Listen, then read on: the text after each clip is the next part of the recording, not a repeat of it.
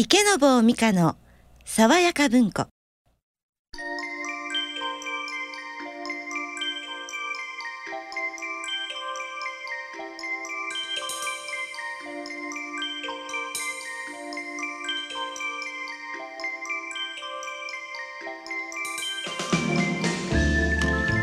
おはようございます。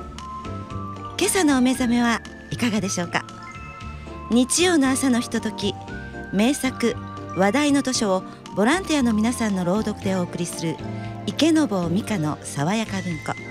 どうぞご一緒にお楽しみください。もうお気づきかと思います。美香さんの声でも佐野澄子の声でもありません、えー、佐野澄子は年末から体調の方を崩して、えー、新年になって楽しみにしていた番組だったんですが今度は風邪をひいてしまいました。美香さんの方には、えー、冬休みのプレゼントをしたのですがピンチヒッターで私伊藤敏子がお相手することになりました。私は日本朗読検定協会の朗読インストラクターをしております。佐野澄子とは30年来の付き合いなんですが急遽させていただくことになってしまいました、えー、30分間私拙いおしゃべりではございますがお相手よろしくお願いいたします。皆さん最後までごゆっくりお聞きください。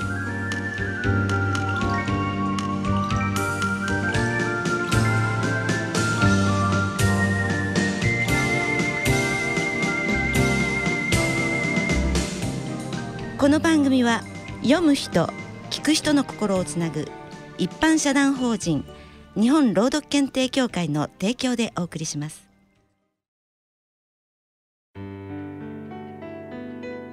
うららかな春まばゆい夏雅の秋静寂の冬光と影の移ろいここにしかない生活アークス神戸 .com アークス神戸 .com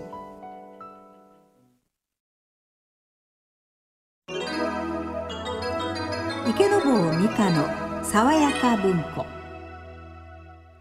改めましておはようございます、えー、伊藤敏子です。今日スタジオに来てくださっているお二人をご紹介したいと思います。宇治田啓二さんと磯崎恵子さんです。おはようございます。おはようございます。えー、今何をされてますでしょうか？今あの日本朗読検定協会の二級朗読インストラクターをさせていただいております2級インストラクター。えっ、ー、とインストラクター検定を受けられるっていうそのきっかけっていうのは何かありましたでしょうか？そうですね。あの昔からえー、作品を声に出して読むっていうのがすごく好きだったんですがそれを私たちあの我流というか独自で練習してましてこれを検定という形で、えっと、専門の方に聞いていただいてどれぐらいの力があるのかっていうのを見ていただきたいっていうのが最初でした。あの子供さんにとってはお父さんお母さんの朗読また読み聞かせっていうのが一番だと思うんですけどね他の方たちの朗読っていうのは聞く機会っていうのはめったにないと思われるんですが聞きに行かれたりっていうことはあります？はい、私でこの朗読をやりたいなというか、はい、あの思ったきっかけがあの子育ての途中だったんですが、あのある日子供が本を読みたいっていうので本を借りに行ったんですね。図書館に。図書館に、はい、はい、そしたらそこであのエプロンシアターとか、うん、あの読み聞かせとかそんなのされてまして。ボランテでそうですね、ね、はい、でその時にもう最前列で聞いたんですけれどもあこんなことをやってみたいなっていうのはありましたね。こういうあの子どもたちを集めて、うん、あの絵本の世界を子どもたちと一緒に楽しむことができるんだっていうことがねすごく感動的な出会いでした。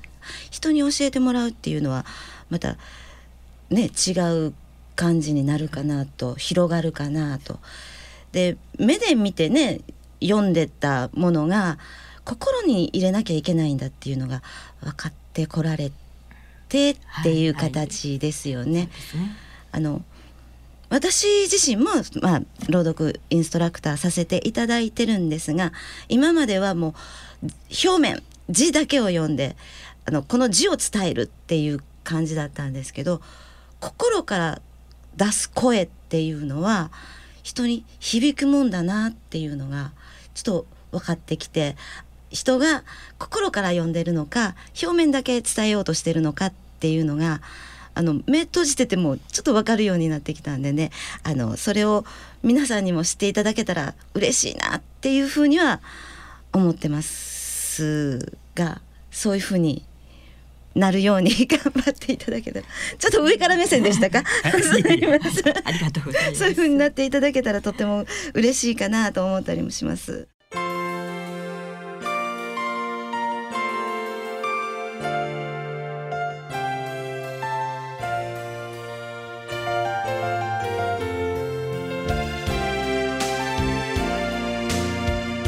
池坊美香の爽やか文庫作品なんですが、今日ゲストに来ていただいております。WK の宇治田さんの方から朗読お願いしてよろしいでしょうか。はい、えー、雲の糸ですね。はい、そうです。よろしくお願いいたします。かりました。雲の糸、芥川龍之介。ある日のことでございます。お釈迦様は極楽の蓮池の淵を一人でぶらぶらお歩きになっていらっしゃいました。池の中に咲いている蓮の花はみんな玉のように真っ白で、その真ん中にある金色の髄からは何とも言えない良い匂いが絶え間なく辺りへあふれております。極楽はちょうど朝なのでございましょう。やがてお釈迦様はその池の縁にお佇みになって水の表を覆っている蓮の葉の間からふと下の様子をご覧になりました。この極楽の蓮池の下はちょうど地獄の底に当たっておりますから水晶のような水を透き通して三途の川や針の山の景色がちょうど覗き眼鏡を見るようにはっきりと見えるのでございます。するとその地獄の底に神田田という男が一人他の罪人と一緒にうごめいている姿がお目に留まりました。この神田田という男は人を殺したり家に火をつけたりいろいろ悪事を働いた大泥棒でございますがそれでもたった一つ良いことをいたした覚えがございます。と申しますのはある時この男が深い林の中を通りますと小さな雲が一匹道端を這っていくのが見えました。そこで神田田は早速足を上げて踏み殺そうといたしましたがいやいやこれも小さいながら命のあるものに違いない。その命をむやみに取るということはいくらなんでもかわいそうだ。と高級に思い返してとうとうその雲を殺さずに助けてやったからでございます。お釈迦様は地獄の様子をご覧になりながらこの神田田には雲を助けたことがあるのをお思い出しになりました。そうしてそれだけの良いことをした報いにはできるならこの男を地獄から救い出してやろうとお考えになりました。幸いそばを見ますと翡翠のような色をした蓮の葉の上に極楽の雲が一匹美しい銀色の糸をかけております。お釈迦様はその雲の糸をそっとお手にお手にお取りになって玉のような白蓮の間からはるか下にある地獄の底へまっすぐにそれをお下ろしなさいました。ありがとうございます。もう目の前で読んでいただいてるんですけれども、あの生生で。はい。はいどうぞって言われて緊張されましたでしょう？えかなり緊張しましたそうですよね。あの一度ちょっとつまずきはありましたけれども、はいあの今まで喋っててその流れのまま本を読めって言われてねこれだけスムーズに読めるっていうのはさすがだと思いました、ね。いいえはい素晴らしかったです。じゃあこれを聞いていらっしゃったダブル系のもう一人さん磯はい崎恵子さんに読んでいただきたいと思います。大丈夫でしょうか？続けて。はいそれではお願いいたします。走れメロスです。走れメロス。太宰治。聞いてメロスは激怒した。呆れた王だ。生かしておけぬ。メロスは単純な男であった。買い物を背負ったままでのそのそ王城に入っていった。たちまち彼は純らの経理に捕獲された。調べられてメロスの海中からは探検が出てきたので騒ぎが大きくなってしまった。メロスは王の前に引き出された。この担当で何をするつもりであったか。いえ。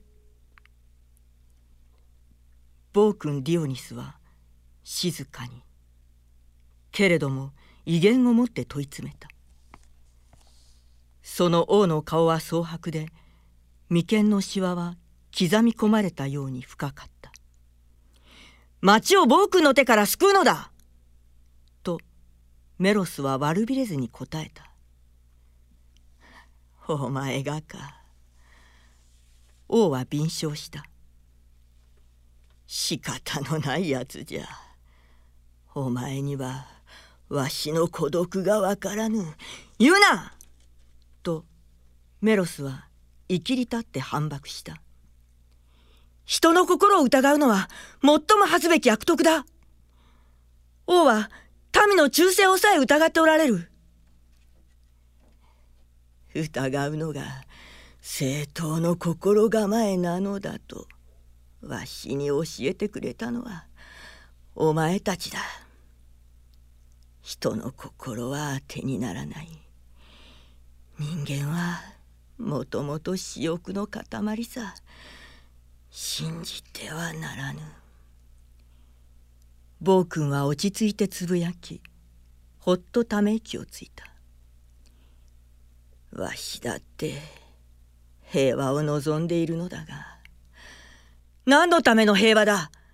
自分の地位を守るためか。今度はメロスが嘲笑した。罪のない人を殺して何が平和だ？黙れ！王はさっと顔を上げて報いた。口ではどんな清らかなことでも言える。わしには人の腹渡の奥底が見えすいてならぬ。お前だって今に貼り付けになってから泣いてわびたって聞かぬぞ。ああ王は利口だ。うぬぼれているがよい。私はちゃんと死ぬる覚悟でいるのに命乞いなど決してしない。ただと言いかけてメロスは足元に視線を落とし瞬時ためらい。ただ私に情けをかけたいつもりなら処刑までに3日間の日限を与えてください。たった一人の妹に亭主を持たせてやりたいのです。3日のうちに私は村で結婚式を挙げさせ必ずここへ帰ってきます。バカな。と暴君はしわがれた声で低く笑った。とんでもない嘘を言うわい。逃がした小鳥が帰ってくるというのか。そうです。帰ってくるのです。メロスは必死で言い張った。私は約束を守ります。私を3日間だけ許してください。妹が私の帰りを待っているのだ。そんなに私を信じられないならばよろしい。この町にセリヌンティウスという石工がいます。私の無二の友人だ。あれを人質としてここに置いていこう。私が逃げてしまって3日目の日暮れまでここに帰ってこなかったらあの友人を絞め殺してください。頼む。そうしてください。それを聞いて王は残虐な気持ちでそっとほくそえんだ。生意気なことを言わい。どうせ帰ってこないに決まっている。この嘘つきに騙されたふりして話してやるのも面白い。そうして身代わりの男を3日目に殺してやるのも君がいい。人はこれだから信じられぬとわしは悲しい顔してその身代わりの男を卓形に処してやるのだ。世の中の正直者とかいうやつばらにうんと見せつけてやりたいものさ。願いを聞いた。その身代わりを呼ぶがよい。3日目には日没までに帰ってこい。遅れたらその身代わりをきっと殺すぞ。ちょっと遅れてくるがいい。お前の罪は永遠に許してやろうぞ。何何をおっしゃる？はは。命が大事だったら遅れてこい。お前の心は分かっているぞ。メロスは悔しく地団だ踏んだ。物も言いたくなくなった。ありがとうございました。宇治田さんの方は静静かな感じで。恵子さんの方はこうね迫力があってもう生と動の両極端でしたけれどもこの作品を選ばれた理由っていうのは何かありますか？